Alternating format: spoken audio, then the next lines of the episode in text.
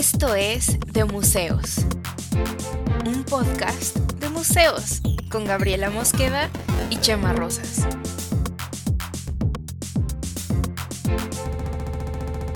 Bienvenidos.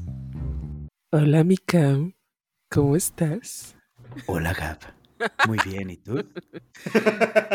Estamos sensuales hoy. ¿Por qué? ¿Por qué? Porque este es el episodio de museos sexuales. ¡Wow, wow, wow! Sí, vamos a hablar un poco de eso. Pero, Eh, ajá. ¿quieres que contemos un poquito la historia? A ver, sí, porque. A ver, en realidad estábamos discutiendo, estábamos platicando de, oye, ¿qué tema abarcamos en el siguiente episodio de museos? Ajá, Y yo hice toda una disertación sí. sobre la Además- importancia.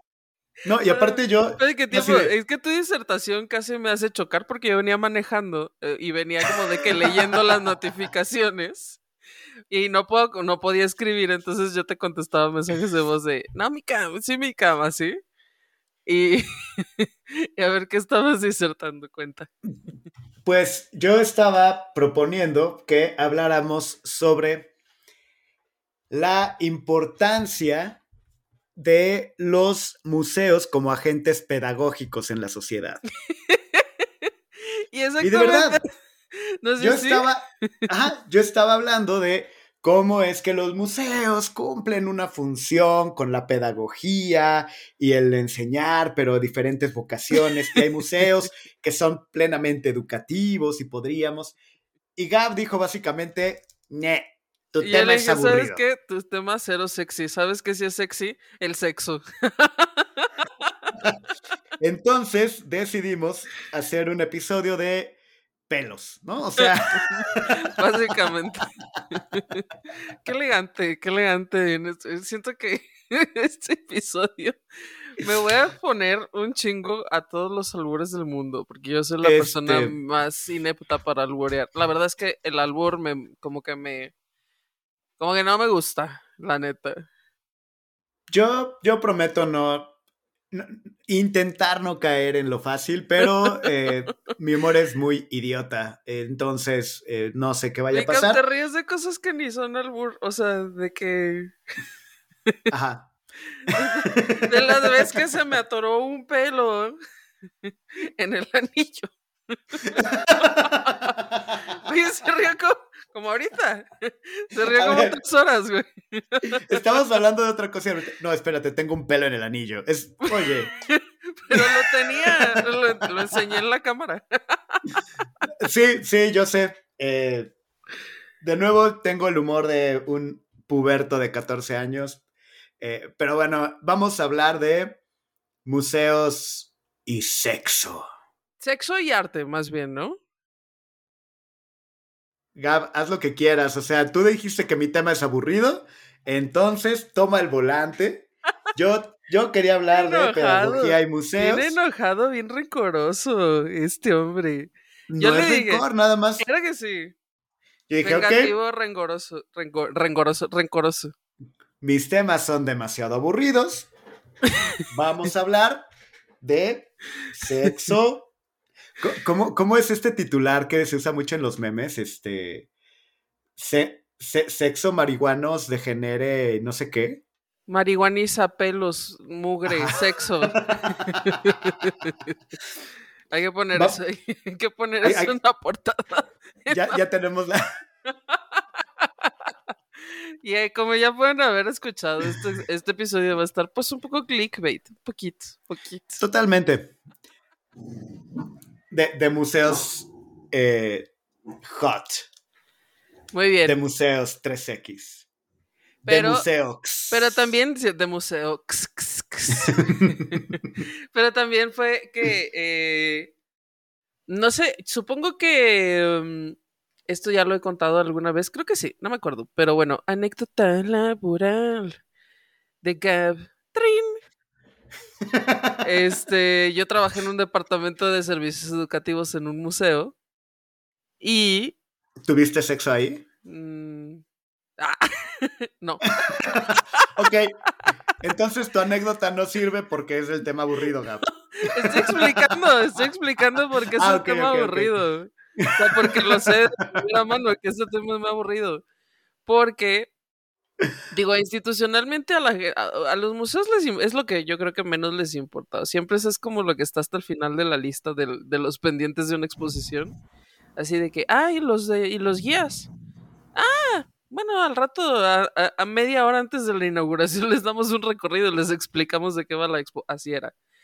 Eh, y aunque es alguno de uno de los servicios que usan más, yo creo que la gente que visita museos no tiene, o sea, como que la gente que visita museos en los domingos sí dice, bueno, pues un tallercito, ¿no? Regálenos un tallercito, alguna onda.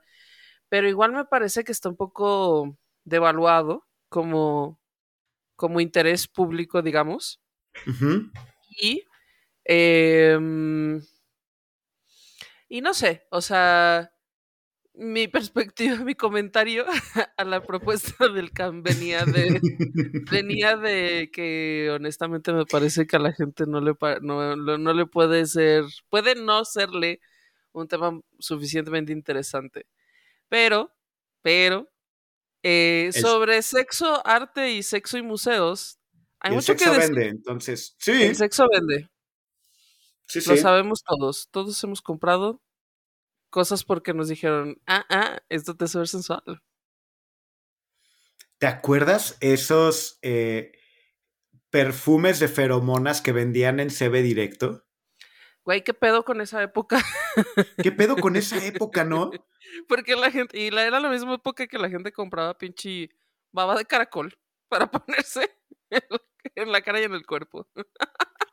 Y, y no, no tengo idea de si la baba de caracol funciona o de si funcionaba eso de las feromonas, pero me parecía algo muy loco que, que vendieran en, en la tele, en la, en la noche, un, un perfume para ponerte y volverlas locas. Güey, ¿no te acuerdas que había unos comerciales de, de una madre que se llamaba Stefano, que era como una loción de hombre?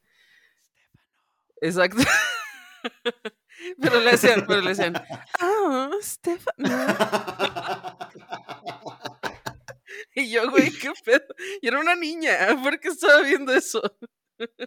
No, no sé. Porque pero lo sí, pasaban de que a cualquier hora, no era de que exclusivo de la noche. sí, no, lo- los, los anuncios de, de cualquier perfume tienen un contenido de repente como, como de, ok, como no podemos transmitir el olor por la pantalla, vamos a hacerle creer a la gente que comprando este perfume va a coger. Ajá. Oye, de estas palabras, todas palabras sexo, coger, pene, vagina y todo esto que vamos a decir hoy, no están baneadas de YouTube. Es muy de- probable que sí. Y es El buen experimento. prohibido. Es, es buen experimento para ver si nos lo bajan. Mira, No creo que lo fin bajen, de pero a lo cuentas- mejor lo, lo, no lo, no lo, no aparece en las búsquedas, no sé. o, o a lo mejor no va a monetizar y con todo lo que monetizamos vamos a tener pérdidas Híjole, millonarias. un millón de pesos menos. Sí, no, no sé, la verdad, eh, no tengo muy claras esas políticas porque nunca habíamos hablado tan abiertamente de, de esas cosas. De Estefano. Pero bueno, a ver, Mika, Bien, ¿Por dónde entremos en materia ¿por dónde empezamos? Por la pedagogía de los museos, obviamente no. Entonces, cuéntanos, ¿qué, qué, qué- qué sexo en los museos? ¿Qué, qué, eh, o, en, o en- en el arte? Quedamos que arte, ¿no? En el arte, bueno, podríamos empezar por una obra que se llama El origen del mundo. Ok. Es una obra muy famosa que está, según yo, en el Orsay, en un, eh, sí creo que en el Orsay, Museo Francés. Es una obra de Gustave Courbet que es, basically, ¿la estás buscando? No. Es, búscala, es una vagina. ¿Cómo, cómo quedamos que se llama? el origen del mundo. Ok, ya, ya la vi. Ya, ya sé cuál. Sí, es, es muy famosa. Muy famosa. Eh, como, ¿por qué nos interesaría hablar de sexo y arte? Pues porque el arte, habla de las grandes preocupaciones de la humanidad, de todos los eh, sentimientos exaltados y todo esto que, pues finalmente sí es parte de quienes somos nosotros como, como raza, como sociedad, como sociedad global. Y manifestaciones de sexo en el arte hay desde, justo estaba viendo ahorita antes de que, eh, de que entráramos a grabar, unas, unos mosaicos de Pompeya, ¿sabes? De Grecia, eh, donde dice así como mosaico de un lupanar. Lupanar es lo que se conocía en la antigua Grecia y Roma como prostíbulo, ¿no? Y entonces era que, pues, ¿qué crees que era gente cogiendo? Evidentemente. Pero digo, mosaico, mosaico griego, mosaico romano.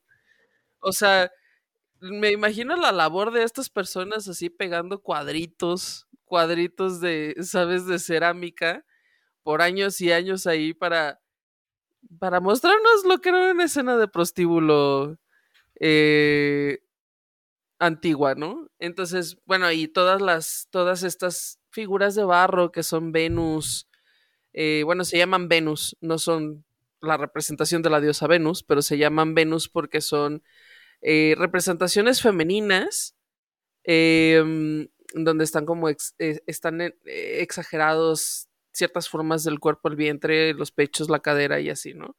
Entonces también son, también son figuras que tienen, ahora decimos como un poco asépticamente que son relacionadas a la fertilidad.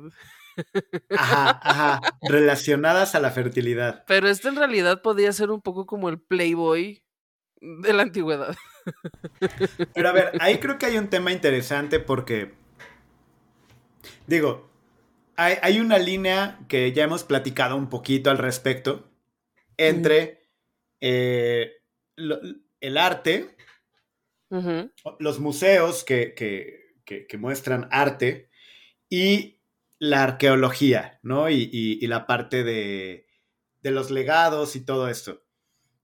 ¿A, qué voy? Que, vaya, la idea de mm, pudor, lo, que, lo que ocultamos o que es pecaminoso, obviamente ha cambiado a lo largo del tiempo. Em, y en, ciertos museos y, en ciertas exposiciones, o sea, podemos ver una estatuilla de una diosa de la fertilidad. Que puede estar este, desnuda, con caderas amplias, con senos grandes, y puede estar. Puede mostrarse sin ningún problema porque es como, ah, sí, diosa de fertilidad, pero está junto a unas vasijas. Es que hay. hay una abstracción ahí rara y entonces no es pecaminoso. Mm, sí, no, porque no sabemos exactamente si estas culturas lo consideraban pecaminoso o no. Eh, y, el, y la cosa de esta división que ya hemos platicado de arqueología y arte, em, hay, hay, una, también una, digamos, subdivisión entre objetos que nos hablan de la, o sea, todos estos, todos nos hablan del pasado, ¿no? Pero algunos nos hablan como son objetos utilitarios, nos hablan de la vida cotidiana y otros no, tienen más bien un valor simbólico, como serían las representaciones de dioses y así. O sea, las vasijas sí son como alguna vez lo dijimos los toppers de la antigüedad.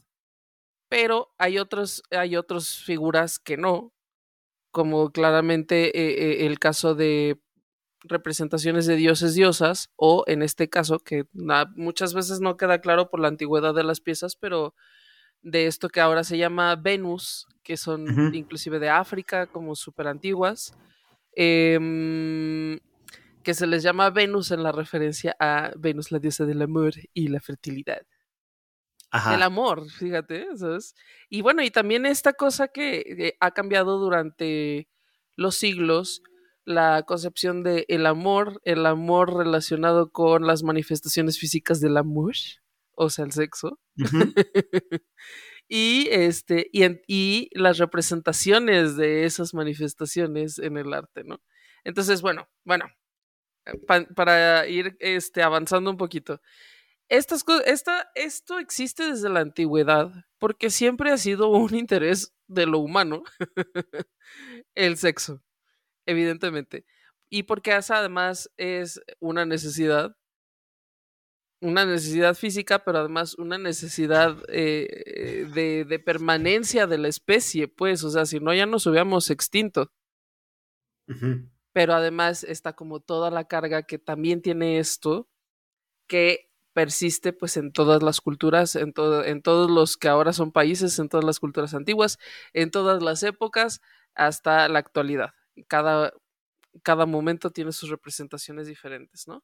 Pero este, en muchas de estas, esto es lo que estaba pensando también mientras, mientras, este, leía brevemente como unos 10 minutos antes de que Este, casi todas están también relacionadas con un modo de ver el cuerpo femenino y el desnudo femenino, principalmente. O sea, al menos de así de como la revisión rápida que hice, todas las como representaciones que se clasificaban como eróticas o sensuales eh, eran cuerpos desnudos femeninos. Eh, ¿en, el arte o, más como en el tema arqueológico? En ambos. O sea, porque están, claro, en estos temas arqueológicos como Grecia, Roma, ¿sabes? Egipto y todos estos cuerpos femeninos desnudos que hay un chingo. Eh, aunque también hay masculinos, pero como que no sé por qué, por qué. A ver, tú, tú por qué crees? ¿Por qué un cuerpo desnudo masculino no se piensa como sensual y un cuerpo desnudo femenino sí? Mm. Creo que eso lo podría, o sea, lo podría pensar a partir de de los estándares de hoy, pero no tengo idea cómo era en el pasado yo difiero un poco en lo que dices de, que solo eh, hay cuerpos femeninos, o sea, no, no que solo, pero que predominan. Eh, porque igual yo, digo, en lo poquito que me puse como a, como a revisar y en cosas, hay eh, representaciones fálicas en un montón de culturas y por todos lados. Ah, es Justo ahorita, por ejemplo, estoy viendo uno de, ahorita que hablabas de, de, los romanos y, de, los prostíbulos, Lupanar. Estoy viendo una figura bien divertida. Lupanar, qué bonita palabra, ¿no? Lupanar. Ajá. Sí, está chido. Bonita palabra. Este, ah, e, en las puertas de los prostíbulos, por lo menos aquí según dice de Pompeya y Herculano, jeje, Herculano, había... Ya sabía, ya sabía. Pero las puertas estaban decoradas con falos, con... Ahorita estoy viendo uno bien padre que igual y, lo ponemos en, a, ver, a ver, pégamelo en el este, WhatsApp. Te lo pongo en el WhatsApp. Es un pene con pies y cola como de león y alitas. Y está como todo divertido.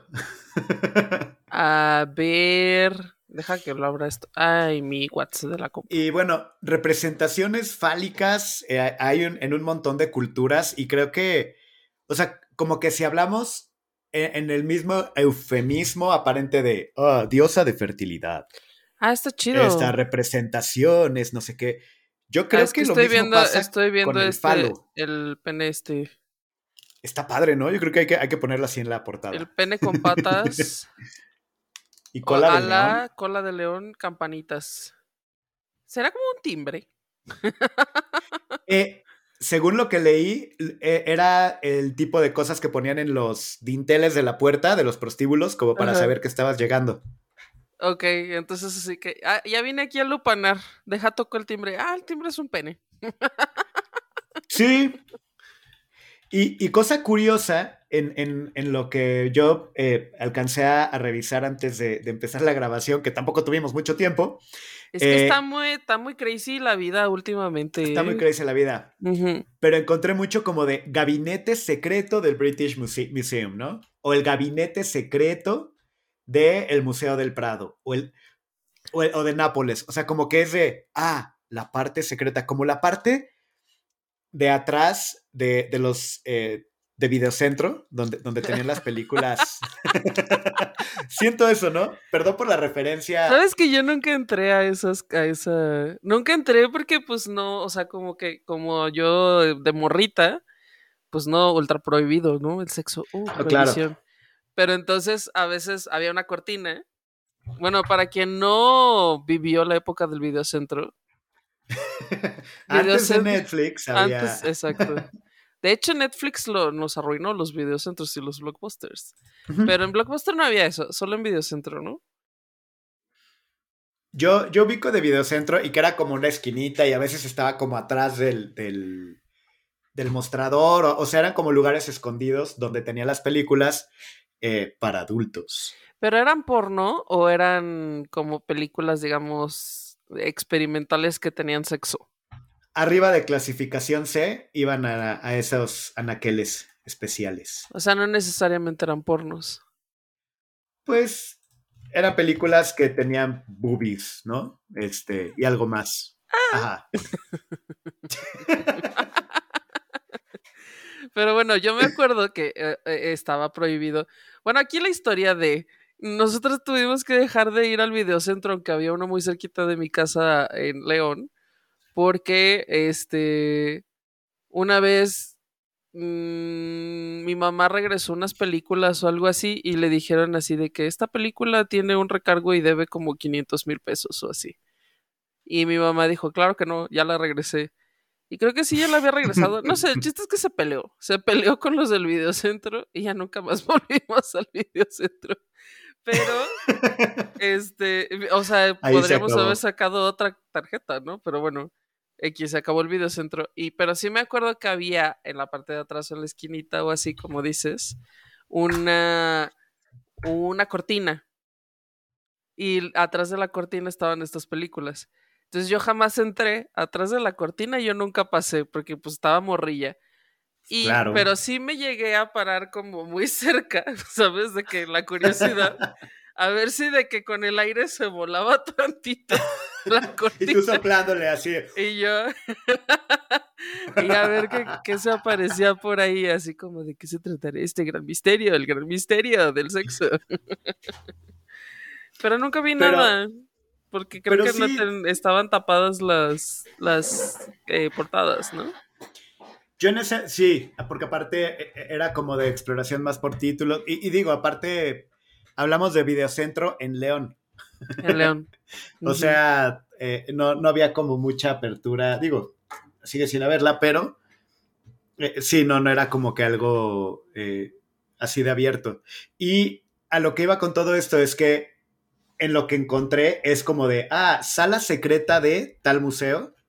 Y es una sala que se trata de sexo y donde hay representaciones de vida sexual en diferentes épocas, ¿no? Pues las hay. Yo he visto, por ejemplo, grabados, grabados japoneses bien antiguos de que de sex ahí, happening. Y luego he visto también igual este pinturas, pinturas bien antiguas eh, de la India, donde también de sex is happening. Is happening ahí. Y además, pues con la, lo que viene siendo la flexibilidad y así, ¿sabes? Unas que dices, imposible, esta pierna por aquí, no. cosa, cosa de entrenar un poco y tal vez pueda pues no lastimarme. No, pues no creo, pero... Eh, o sea, porque si estaban así de que la pierna así, ¿sabes? O sea, que yo creo que eran más idealizaciones. Pero... Eh, pero sí, o sea, estas representaciones existen y claro, porque, por ejemplo, ¿quién tenía? Ya hemos hablado aquí hace mucho, pero eh, ya hablamos aquí de que las colecciones, originalmente las colecciones real, las colecciones de los reyes, eh, fueron las que dieron origen a varios de los museos muy grandes. Entonces no me extraña que hubiera un gabinete secreto del Prado, del Louvre y de estos museos muy grandes eh, inclusive del Hermitage, ¿sabes por qué? Porque luego en algún punto de la vida me como que me clavé un poco en esa historia. El Hermitage es herencia de Catalina la Grande y Catalina la Grande aparentemente tenía un montón de fetiches extraños y entonces tenía unos muebles así de que con penes, ¿sabes? Así con los, los descansabrazos, así como unos penes y las patas, unos penes. O sea, no sé, un poco estaba obsesionada. Y entonces supongo que también hay una, hay un cuarto secreto, una cámara, una cámara secreta de este tipo de cosas en el Hermitage. Pero e, eso es lo que me resulta interesante, que vaya, nuestra idea de lo que es moralmente adecuado mostrar en un museo ha cambiado a lo largo del tiempo. No dudo que haya eh, colecciones, o sea, cosas que hoy se muestran que hubieran sido impresentables en, otra, en otra época, pero igual, cosas que hoy se considerarían eh, impresentables cuando eran como tal vez muy normales y que varía de cultura en cultura, pero que a fin de cuentas pues son legados, ¿no? Y son eh, pues testimonio de algo tan importante en la vida humana como el sexo. Oye, pero a ver, em, esto quería que como que reflexionáramos juntos. Ajá. ¿Por qué tú crees que a lo largo de tantísimo tiempo esto, o sea, si el sexo es una cosa tan natural, normal, ah, bueno, ahora, o ahora lo vemos así, o inclusive ahora ya es, es quizá demasiado normal. quizá debería haber un freno. no, no te creas. Ah, ya bien, señora. No, no te creas. Pero este. Pero ¿por qué a lo largo de tantísimo tiempo, siglos y siglos, esto es algo que se ha considerado secreto pecaminoso? En, o sea, el concepto pecado evidentemente viene de la religión, pero, pero eh, el, el simbolismo, la cosa secreta, eso siempre ha existido. Yo creo que no. Pero sí, es que yo creo que no en, muchísimas culturas. Pero bueno, a ver, tú, a ver, tú elabora. Yo creo que hay eh, culturas que hay diferentes visiones eh, y que hay, eh, por ejemplo, hay ciertas culturas donde es tradición que en la boda se van eh, los nuevos esposos y toda la fiesta ocurre alrededor de donde están ellos haciéndolo por primera vez, ¿no? Y que es, que es incluso todo un tema de, ah, vamos la fiesta a llevarlo a él y luego a ella, y luego vamos todos a hacer la fiesta aquí afuera mientras ellos están eh, teniendo relaciones. Ajá, que estás de acuerdo que para nosotros en nuestra cultura sería como... ¿Pero qué cultura es esta? Lo he visto y aquí ya voy a pecar así de, este, de ignorante porque realmente lo he visto así como que en, películas, en ese tipo de cosas, pero eh, en culturas orientales particularmente. Y no, no sabría decirte exactamente en cuál, pero sí es un tema. pero, em, por ejemplo, por ejemplo, eh, están estos grabados japoneses que tienen como sexo muy explícito, ¿no? estos grabados, aunque ahora nosotros los conocemos, son más bien famosillos. Eh, no eran, entiendo que no eran algo así como que, ah, deja aquí, pongo mi grabado de este, ¿sabes? De este pulpo cogiendo con una mujer. o sea, no era muy, normal, ¿sabes? No era algo como que la gente tuviera en sus casas. Porque la realidad, por ejemplo, estaba en esta cosa como súper antigua también de las geishas. Y las geishas aunque eran una especie como de prostitutas, pues no, o sea, tampoco necesariamente involucraba el sexo. O sea, seguía siendo como muy tabú, ¿sabes? O sea, hay ciertas representaciones, pero siento que en el fondo permanecía siendo muy tabú. Ahora también, como te dices, yo no conozco todas las de todas las culturas ni nada, o sea, yo difícilmente sé algo de, de que Laos o de mm, Bangladesh, pues no sé nada de, de, estos países, ni de las culturas, ni de sus tradiciones, ni si el sexo era tabú o no en estos sitios, ¿sabes? Pero sí me da mucho la sensación de que en casi todas las culturas, o sea, porque por ejemplo en el Islam, pues es de las más restrictivas, por ejemplo, y es antiquísimo. O sea, el judaísmo igual, súper restrictivo al respecto. Y las culturas este, prehispánicas, por ejemplo, también alguna vez hablamos algún, un poquito como de las manifestaciones de, sexo en las culturas prehispánicas, pero tenían como muy claro de, que las, las infidelidades eran infidelidades y se castigaban, ¿sabes? De que, pues no sé, picándoles el pene con un con una eh, punta de maguey, cosas así, como súper violentas, güey. Ajá, ajá. Que digo, pues claramente esto estaba considerado como un problema, ¿sabes? O sea, era, era no, no era válido tener ese tipo de libertades en lo sexual. O sea, no sé, inclusive como temas como la poligamia y cosas así, tenían reglas muy estrictas, jerarquías y cosas por el estilo, casi siempre todas en detrimento de las mujeres, pero bueno. Pero es que justo aquí yo creo que hay una, y, yo aquí voy a pecar de eh, falta de barrio en ese sentido y de ignorancia, porque lo que yo, ah, en este caso sí es muy fuerte que lo que yo conozco está a partir de los lentes de mi eh, cultura.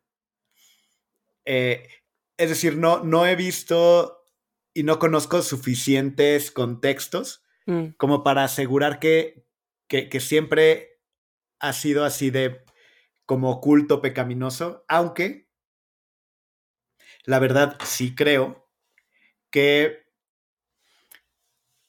cada, al ser algo tan importante para los humanos, tan vital, o sea, necesario para la eh, perpetuación de la especie, también es algo que eh, si se controla, o sea, que, que, las diferentes culturas han ejercido diferentes medios de control eh, para poder controlar el poder y mantener poder. Hablo, por, por ejemplo, de la, eh, religión católica eh, y esta idea de lo del pecado, lo pecaminoso.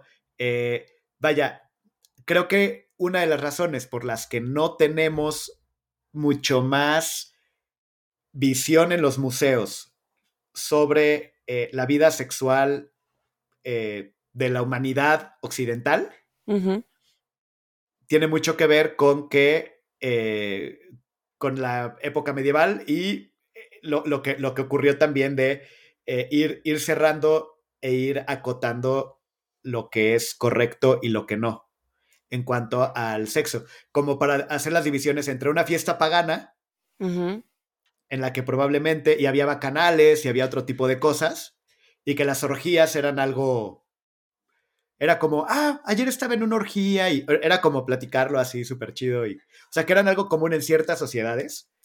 En la eh, romana, en la romana, pero solo durante como su último periodo, porque no tampoco fue como una práctica generalista. Bueno, también es que el Imperio Romano duró muchísimo tiempo, pero solo durante el, último periodo. De hecho, en alguna, alguna vez, algún, algún momento leí como esta teoría de que la, ¿sabes? Como el hedonismo y el, el, eh, la, ¿cómo dirías? La licencia de los placeres en todos los aspectos, porque era también, las orgías eran no solo sexo, ¿no? Era como atascarse de comida a lo bestia y de cosas así de que mezclas de comida y todo, luego era vomitar para regresar a comer. O sea, había unos espacios que se llamaban pues como vomitaderos o algo así, ¿no? Ajá, ajá y todos iban a vomitar y luego regresaban a empedar y a, comer, a empedar y tal. O sea que como que toda esta dinámica generó, según, no me acuerdo que, este, no me acuerdo dónde lo leí, pero quién sabe, a lo mejor era muy prejuicioso este texto, pero que, o sea, que este distendimiento pues de, de indisciplina y lo que considerarías como eh, solo el imperio del placer fue parte de lo que condujo eh, porque tampoco es como que todo el mundo hiciera orgías todo el tiempo, ¿sabes? Eran evidentemente gente que vivía en palacios, que tenían vomitaderos. o sea, el, pueblo raso no. Eh, pero que bueno, que estas élites en, envueltas como en ese, en ese, en ese vortex de placer de todos los sentidos, o sea, sexual y eh, de comida y tal, eh, deterioró eh, su capacidad de, discernir. Y entonces por eso tomaron como decisiones muy estúpidas que terminaron eh, llevando a la caída del Imperio Romano. Sí, y, nos trajo una época de amplio eh, entendimiento y discernimiento que pues es el medioevo. No, pero después del Imperio Romano fue. Ah, no, sí. No, el Renacimiento. Renacimiento. No. eso fue después. Ah, el medievo. La, la, época medieval termina con la caída del Imperio Bizantino, ¿no? It's true, sí. Con la caída de Constantinopla. Pero, y, y, y viene una época de restricción.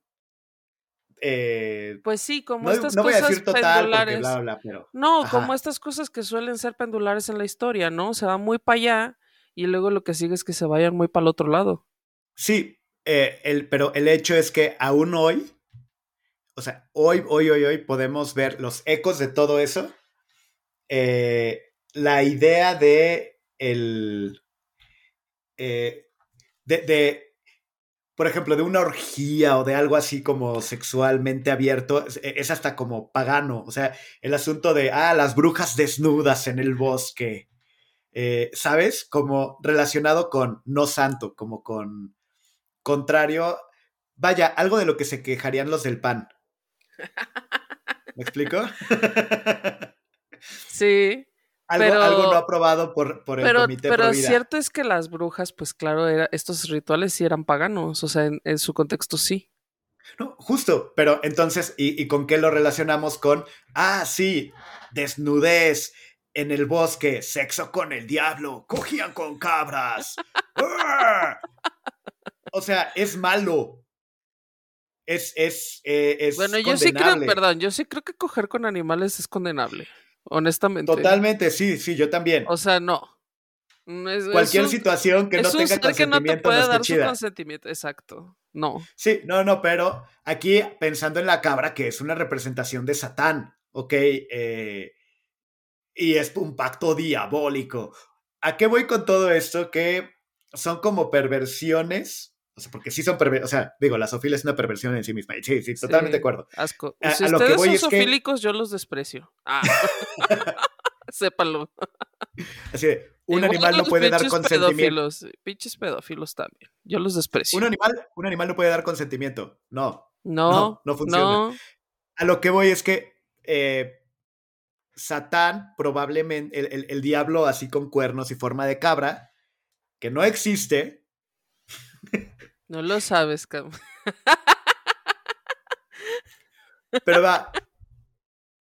Sí, sí ves a dónde voy con esto, ¿no? Que, que se va pervirtiendo las, los símbolos paganos y las imágenes y Sí, todo sí. esto eh, para una visión de qué, qué es, qué es lo más pornográfico que se permite en el, este canon.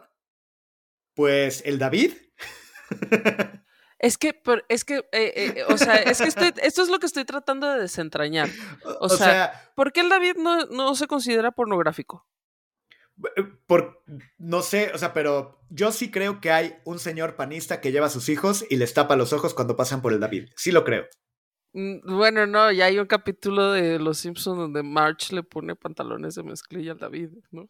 O sea, La, la Diana, la Diana cazadora, este, llegó a tener taparrabos, porque algo, la casa de las monas aquí en León. ah, quien no sabe, la Casa de las Monas es una casa del centro que tiene unas, ¿cómo se llaman? Cariátides. Te creo. Son una, es un tipo de columna que en lugar de ser solo una columna así, ¿sabes? Vertical, en lugar de tener, eh, eh, ¿cómo se llama el cuerpo de la columna?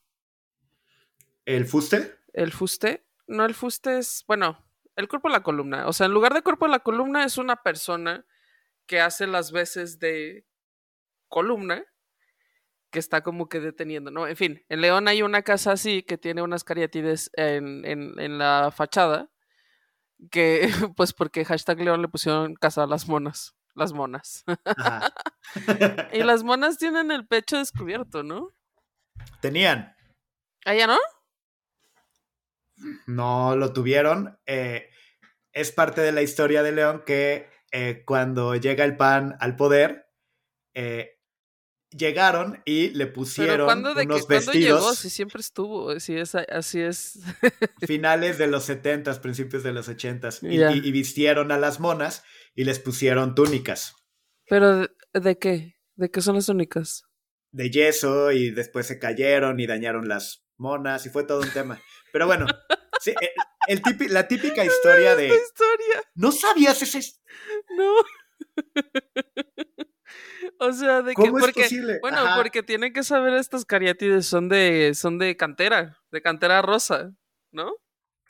Sí, y les pusieron algo. A ver si encuentro fotos del porque ya sabes, de estas típicas historias de em, de restauración, o sea, de que contratan a alguien que no es o sea, que no tiene que ver para que les ponga ahí un vestido porque cómo vamos a ver pechos mientras paseamos por el parque, por el centro, y este, y les pusieron una, una túnica, pero, pero las vistieron. Dato curioso, la Casa de las Monas hoy es un Lupillos, tampoco es que nos importe el legado cultural. O sea, es un, es un edificio histórico. Es una este, pizzería, es una pizzería para los que no este, son de León. Lupillos es una cadena muy famosa de pizzerías en la ciudad de León se llama Lupillos y vende pizza, pero es uno de los edificios históricos más eh, emblemáticos. Quiero, pues no, porque es un Lupillos, pero la parte de arriba incluso es una galería y tiene arriba un vitral que dicen que tiene unos balazos que dio Pancho Villa cuando pasó por Guanajuato. O sea, hay todo ¿Era una galería, era un, la parte de arriba era un, no era un, un lugar de cervezas. Bueno, es que hace mucho, mucho que no. Luego intentaron recuperar la Casa de las Monas como eh, espacio cultural y como parte del legado cultural de la ciudad. Pero a eh, ver, pero... ¿es que Lupillos es dueño de la Casa de las Monas? O sea, o, lo rentan o ellos son los dueños de... Eh, no sé cuál sea el arreglo, ¿eh? pero probablemente son los dueños. Bueno, no sé, X. Pero es que, bueno, eh, importante más bien que... Fue general, fue, fue cuartel de, Pancho Villa cuando estuvo aquí. Eh, y, digo, es, tiene, tiene varias como, pasaron muchas cosas históricas importantes. Tiene unos vitrales como muy importantes en la parte de arriba, pero es un lupillos con las monas vestidas por pudor, pudor católico leones. Ajá. Pero bueno, o sea, creo que esto es, todo este anecdotario es eh, relevante más bien porque porque nos da como mucho contexto. Contexto, please. Ah, nunca metimos el audio de contexto. Minuto 42. Metamos el audio del contexto, please. este. Porque em, porque este es uno de los grandes, muy grandes temas del arte. O sea, es por eso también que me parecía interesante que lo pudiéramos platicar. Y porque todas estas consideraciones, todo esto que estamos hablando de, ¿sabes? Como historias de jijiji, jajaja, mira que, mira que, este, qué puritanos, em, tiene un ancla en esta cosa muy simbólica de, eh, de la relación de los humanos con el sexo, porque no es una cosa, o sea, esto es algo que sí es eminentemente humano, no, aunque es un, es un proceso de reproducción que existe en todos los seres, al menos de, en, de esta manera, al menos en los mamíferos, porque bueno, los peces no se reproducen igual, los, eh, los reptiles no se reproducen, no todos igual, pero este proceso de reproducción de los mamíferos aunque es natural, no es así para ninguna otra especie más que para los humanos. No tiene la carga simbólica que tiene más que para los humanos. Y por eso em, es tan como relevante dentro de los grandes temas que, o sea, y el arte toca estos grandes temas como, no sé, como son otros valores, ¿sabes? La valentía, como son las historias de la realeza, como no sé qué otros grandes temas alguna vez. Podríamos hacer un episodio de grandes temas del arte, ¿no? Creo que, creo que sería muy buena, muy, buena idea, me late. Muy bien, ya que no tenemos. Ustedes no sabían, pero de este, esta eh, ocasión hemos logrado hacer nuestra gran planeación en nuestro Excel.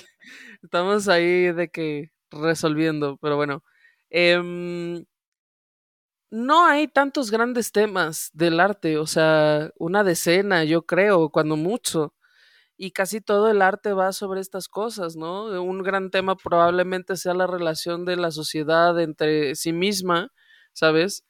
Cosas que suceden en la sociedad. Otro gran tema sin duda es el sexo, otro gran tema sin duda es la historia. La historia, sabes, de una nación, la historia de un país, la historia de una sociedad, la, la revisión de la historia, mm, hay mil cosas o sea, de, este gran tema. otro gran tema sin duda es el amor, pero no siempre, porque la concepción del amor es, no es tan antigua como digamos el sexo. Em, o no, al menos no como lo entendemos ahora. Y, y yo qué sé, o sea, hay unos cuantos grandes temas y, y listo, ¿eh? Y, o sea, sí, pero dentro de cada tema hay una locura de variantes, ¿no? O sea, solo, digo, podríamos reducirlo a sexo, pero no es lo mismo eh, hablar solo de, ah, sí, el sexo a través de los tiempos y hablar como hasta del tema de cómo se ha visto esa actividad en diferentes culturas. La actividad. Y no es lo mismo. La actividad, ahora ya hay que decirle la actividad. La actividad. Es que estaba ocupada en la actividad.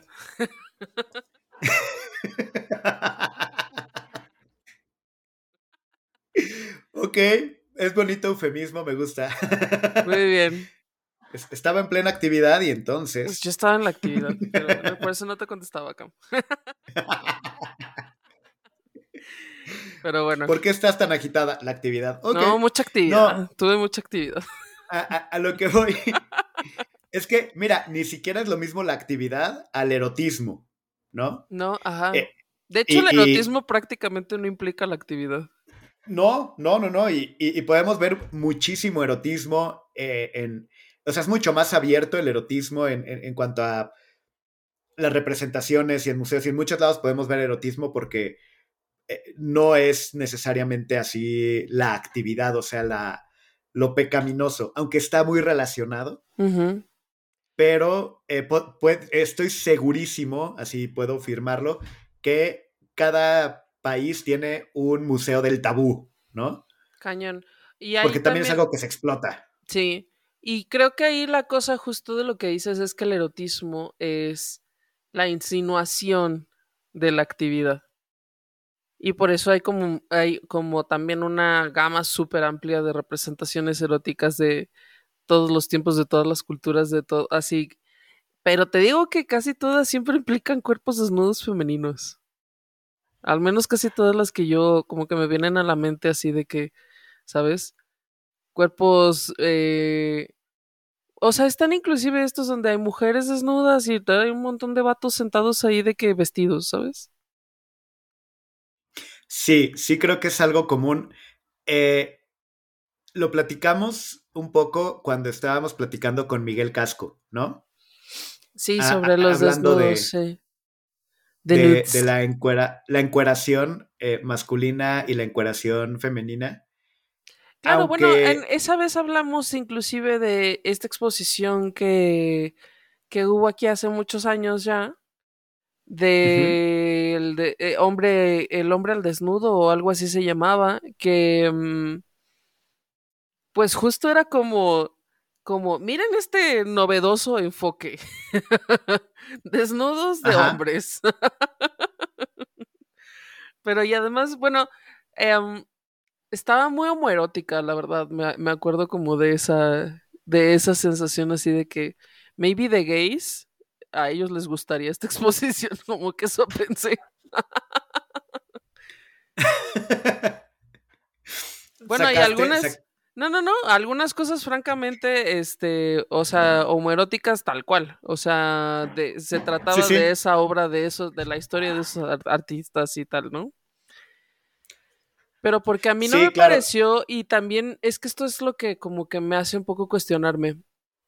Mm, nuestras ideas de lo sexy, lo sensual, lo erótico, eh, están construidas desde hace siglos en esta idea de que el cuerpo femenino es lo como lo lo prohibido, lo sensual, no hacia el cuerpo masculino, al menos no en general, sí para los homosexuales, creo.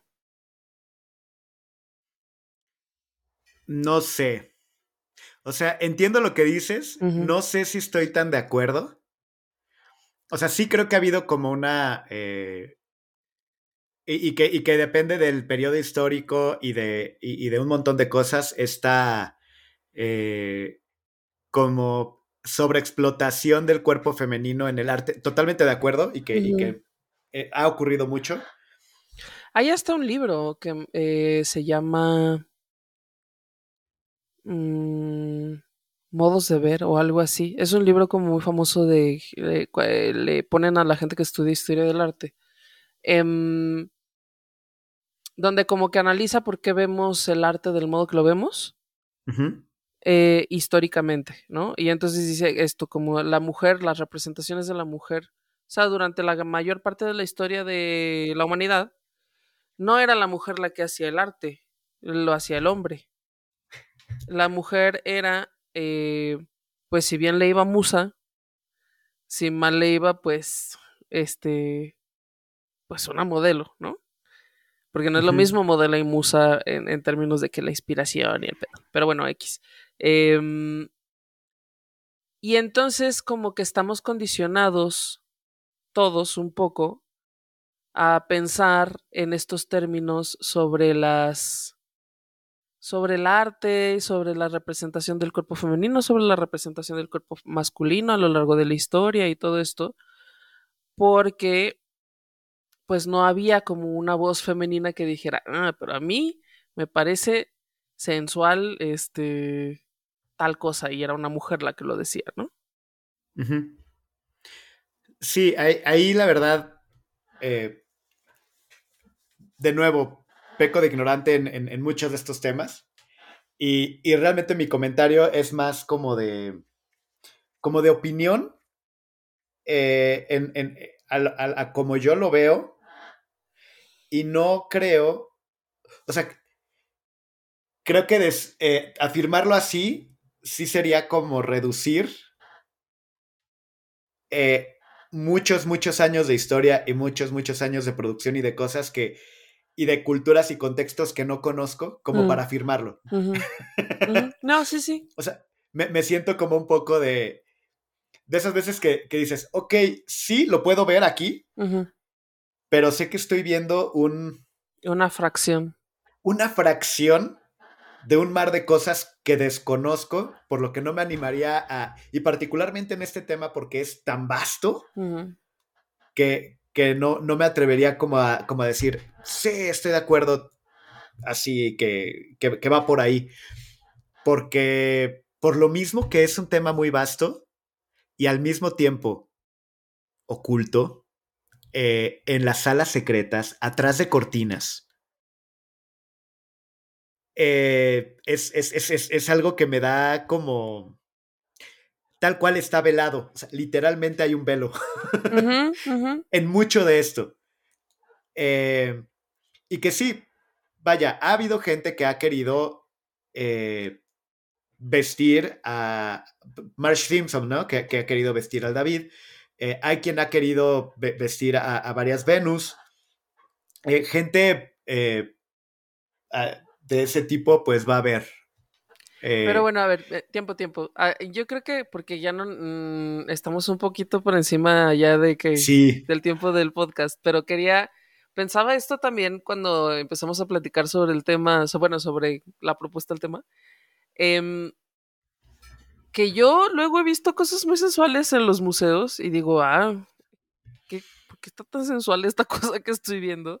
Pero como, o sea, como que exactamente la... Mm, digo, aquí yo no sé qué cosas estén condicionando mi comportamiento y mi pensamiento, pero ver así de que la actividad, ¿sabes? Literalmente la cruz de tu parroquia, ¿eh? Yo creo. No, pero pues no sé.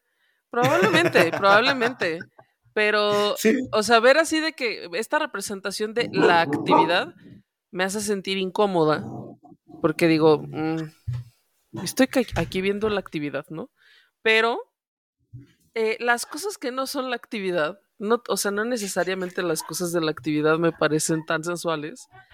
Y hay otras de que simplemente, yo qué sé, una un X movimiento en una escultura, o sea, no es necesario como para mí como ver la actividad ahí sucediendo en el arte, en lo que estoy viendo, como para decir, mm, muy sensual esta cosa que yo estoy viendo en un museo. La verdad, lo que además es que me pasa con frecuencia. O sea, que digo, ay, otra vez una de estas exposiciones muy sensuales. ay, no, ¿por qué me hacen esto? Yo aquí, ¿sabes? De que aquí en el museo. O sea. Sí, no, y, y probablemente era una exposición de ollas. O sea, pero tú pero yo, mire, yo, ay, qué sensualidad. Eh, que, creo que también es, eh, es un poco lo que voy con, con lo amplio que puede ser incluso la idea de erotismo. Este, porque aparte, lo que te echa a andar a ti puede ser muy diferente a lo que le echa a andar a, a, una persona que creció en tu mismo contexto. Sí. pero que sus botones son otros. Sí, es que eso también es algo como, es que eso también pensaba. Em, evidentemente hay una cosa como muy personal de la construcción de la sexualidad en el que tienen que ver tus propias experiencias personales, inclusive tus traumas, tus huellas, este, y tu, como tu relación con tu cuerpo, todo, ¿no? O sea, hay, hay cosas muy personales en la construcción de la sexualidad. Pero también, evidentemente, o sea, puesto así, pensado así, también hay cosas muy eh, ¿cómo dirías? Muy globales, muy mundiales, muy sociales de la construcción de la sexualidad. Entonces, también hay cosas que todos tenemos en común y hay cosas que evidentemente, como dices tú, eh, te echan a andar a ti y no más a ti, ¿no? Y, justo en, en esta trayectoria tan difícil de, de, la sexualidad y el erotismo, porque hay tantos factores, eh, hay museos que se dedican a recopilarlo. Como por ejemplo, te puedo platicar de los ocho mejores museos de sexo. Mira, ahí te va. A ver. Museo de la Herencia Erótica de Harry Mahoney. Está en Las Vegas. ¿Quién es Harry Mahoney? ¿La herencia erótica? Tiene, una herencia erótica. O sea, yo creo que es el museo de Harry Mahoney y es un museo de herencia erótica. No creo que Harry Mahoney nos haya dejado toda su herencia eh, eh, este, erótica. no sé. Ahora, tengo que, este ahora pásame ese, claramente ese artículo que estás leyendo aquí. Mira, está también, por ejemplo, el Museo Falo de Islandia. Está el en Museo Falo. ¿No sabías que la falogía era algo real? La falogía. Es porque no, eso es porque no era real. Hasta que Sigurd Hardston acuñó el término, que, incidentalmente, se refiere al estudio de los penes. Ese vato tenía una obsesión con los penes. Yo creo que he gay. No tengo idea. El papel del museo es mostrar los penes mamíferos de una forma informativa y educativa y ¡pum! se cierra el círculo del tema y levantar el tabú alrededor de esa parte de la anatomía mamífera. O sea, vas a ver falos de todo tipo de mamífero. ¿Ese vato coleccionaba falos de que de animales? De mamíferos. O sea, la idea es los falos mamíferos. Vamos a conocerlos en este museo. Mmm, poco extraño. O sea, porque de Ay, bueno. Y quiero que quiero, eh, quiero, este pene de vaca y quiero de, de vaca no, de toro. Hay museos de caca, o sea. ¿Hay museos de caca? ¿De qué me estás hablando, el cam? Creo que nos da para otro tema completamente. Ok, en Tokio está el museo dedicado a las deposiciones o a las heces fecales. ¿Por qué? ¿Por qué Tokio? A ver, y luego, ¿qué hay en ese museo? Cacas. Pero bueno, espera, porque Cacas estamos hablando. No, no, no. No vamos a hablar ahorita del Museo de la Caca. Ese link, mándame ese link del Museo de la Te voy a platicar del Venus Temple, que está en Ámsterdam y está en el Distrito Rojo. Hay uno que es tal cual Museo del Sexo en Nueva York,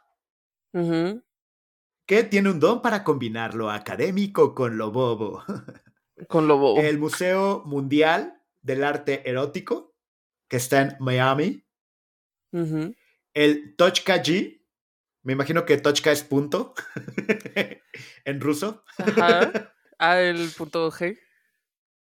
Me imagino, ¿eh? No tengo idea.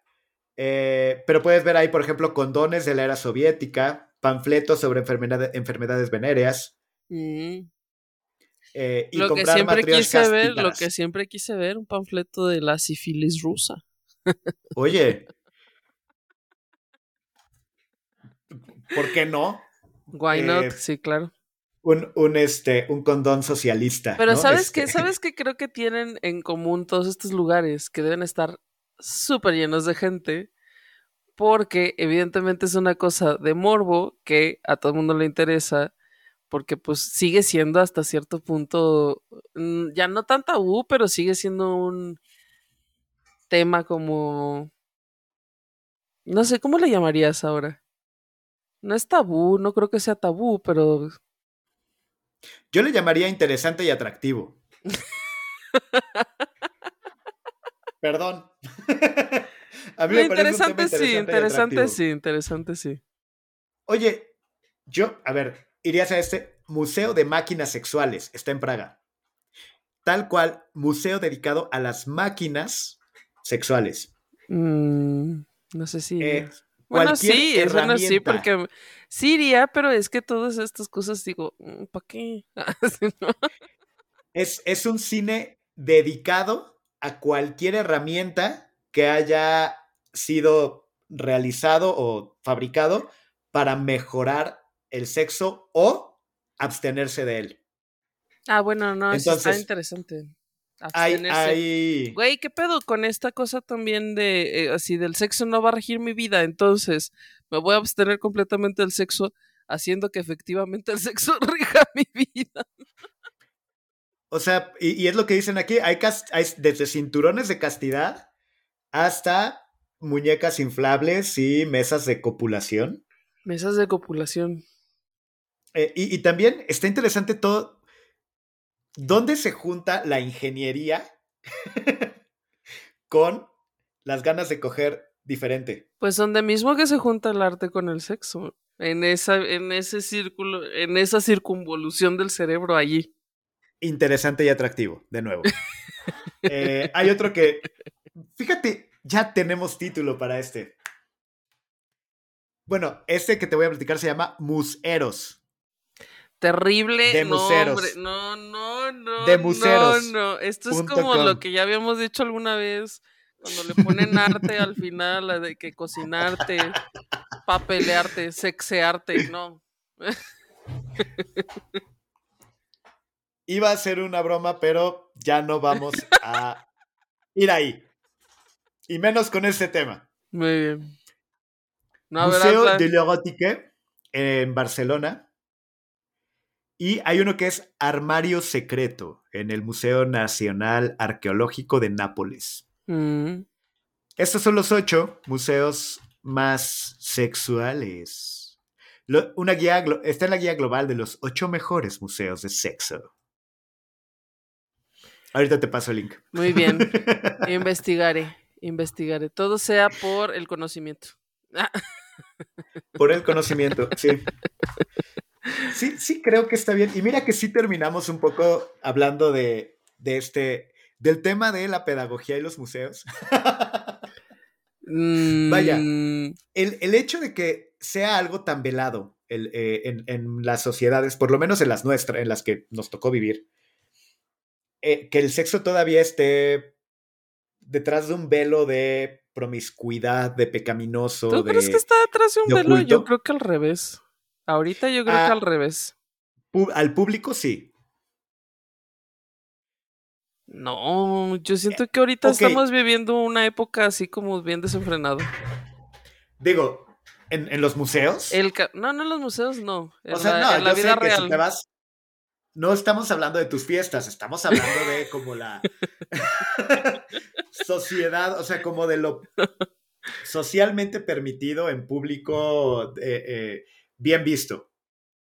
¿Me explico? No, de- o Eh, sea, de todos modos. ¿Sí? ¿Tú Sí, crees? Güey, yo aquí de que caminando por la calle he visto cosas muy extrañas, muy extrañas que también digo, ¿por qué? O sea, ¿qué necesidad es- ha- hay de que esto suceda aquí? No es, no es tanto como pues, por juzgar, es más bien como por entender. Pero sí, no. No, no sé, Gab, de repente te empezaste, de repente noté el color de tu suéter y dije, "Hmm, ¿por fin te alcanzó? Es que mi cam necesito contarte unas cosas de últimamente, pero bueno. ya, eso, fuera del aire. Creo que es buen momento para ir cerrando el episodio. Tres cosas para hablar de sexo.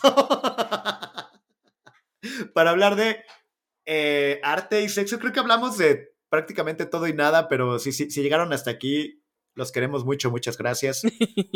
Eh, ¿ti- ¿Tienes algún, este, algunos tres puntos para hablar de este tema? Pues yo creo que el primero, el primero probablemente tendría que ser como entender este. Yo creo que eso sí es de, de lo más importante, ¿no? Entender que este es uno de los grandes temas, no solo del arte, sino de la humanidad. Eh, Sabes, de que, eh, no sé, guerras se han hecho porque alguien se quería coger con otro alguien y no podía. Religiones se crearon porque alguien se quería coger con alguien, y, ¿sabes? Este, Ujú. evidentemente, gran tema de la humanidad. Por lo tanto, gran tema del arte. Eh, yo creo que es el punto uno. El punto dos es que mm, aquí coincido contigo, Mikam, de lo que dijiste. Está difícil poder hacer afirmaciones tan globales sobre un tema tan amplio que abarca tantas culturas, tanto tiempo de la existencia de la humanidad, tantas manifestaciones diferentes y tantos como contextos, ¿no? Porque mm, por ejemplo, a lo mejor vemos una manifestación de yo que sé qué país, de quién sabe qué época y que exista, no significa que eso fuera como la norma, ¿no? A lo mejor esto más bien era la desviación de la norma o lo que sea. Está, está difícil, está difícil em, abarcarlo todo en... Y bueno, imposible abarcarlo en una hora de podcast o una hora un poquito más de podcast, pero imposible también intentar hablarlo a fondo eh, en poco tiempo, ¿no? Y, em, o sea, yo siento que esto es probablemente de que alguien está haciendo su tesis del doctorado y está dedicándole 10 años de investigación, ¿sabes? A las manifestaciones del sexo en la historia de la humanidad. Y que hay muchísima gente que nos está escuchando que sabe mucho más al respecto y que está así de, ah, estos tipos no saben nada, ¿por qué hablan? Pues porque queremos y tenemos el podcast. Y mira, gracias. Pero sí, ¿me explico? Bueno, si este, algo tienen que decir, pues nos pueden decir en las, nos pueden Ah, no, decir en las redes, ¿no? De hecho, justo me encanta esto. eh, me gusta el, el diálogo y, y abrirlo, incluso para, para exponer el, oye, yo no sé de esto suficiente, pero me parece interesante por esto. Este, y yo creo que es lo que me llevaría de, de, de- digo, de mi, mi punto, como que sería ese. Es un tema amplísimo y tan importante que el mundo, podríamos decir, o sea, y hay quien ha dicho que el mundo gira alrededor del sexo, este, y que sea encontrado atrás de cortinas o en recovecos, eh, en museos, que, que no se exponga o de pronto sea como sobreexpuesto, eh, dice cosas. Todavía no estoy seguro de qué, pero sí. Pues ese yo creo que puede ser el punto 3, ¿no? Ajá. Creo que, eh, como ya dijimos, pues evidentemente las manifestaciones del, sexo, el amor, el, ero- el erotismo y todas esta, toda esta gama amplia de, de temas tiene que ver con lo, con lo personal, como ya dijimos, pero como dices tú, también tiene que ver con lo colectivo. Y entonces, este, pues es complejo, intentar entenderlo es complejo y es interesante. Lo es. Y creo que con esto nos despedimos. Gap, redes de museros. No, no. Y no, güey, no dudo que exista, que ya alguien tiene esa cuenta, güey. Seguro, sí, sí, sí, a huevo. Que la gente, bueno, ay Dios. Pero bueno, las Si no, redes. ahorita lo sacamos en Twitter y, y lo vamos a- apartando para algún OnlyFans o algo así interesante artístico. Sin duda hay un OnlyFans, sin duda hay un OnlyFans así en el mundo. Ya existe. Seguro. Em, las redes, bueno, nosotros estamos en arroba de museos en Instagram y Facebook, arroba de museos MX en Twitter y en YouTube. Y arroba de museos en TikTok y de museos.mx. Ay, ¿qué, ¿por qué tenemos tantas redes últimamente? De museos.mx, la página web. Y pues como saben, en todos estos diferentes outlets de la plataforma de museos, em, vamos a las exposiciones, les contamos de qué, qué, hay, de qué se tratan y todo esto. Y, em, y en cada uno tienen un contenido diferente. Si nos quieren seguir en todos, si nos quieren seguir en una, ahí estamos. ¿Y tú, Mikam? Y a mí me encuentran en todos lados como, de, como Don Camisa o Don Camisa-edu para cosas más ñoñas. Y listo. Y pues ya. Este, sí. Que les vaya bonito. Eh, cuídense hagan la actividad. no, pero cuídense si hacen la actividad, evidentemente. Sí, si hacen la actividad. en un catálogo de sífilis de, de sífilis soviética. De, la. Eh, ajá. Sale, chao, Gab, te quiero. Te quiero, mi Cam. Chao. Bye. Esto fue De Museos, un podcast con Gabriela Mosqueda y Chama Rosas. Hasta la próxima.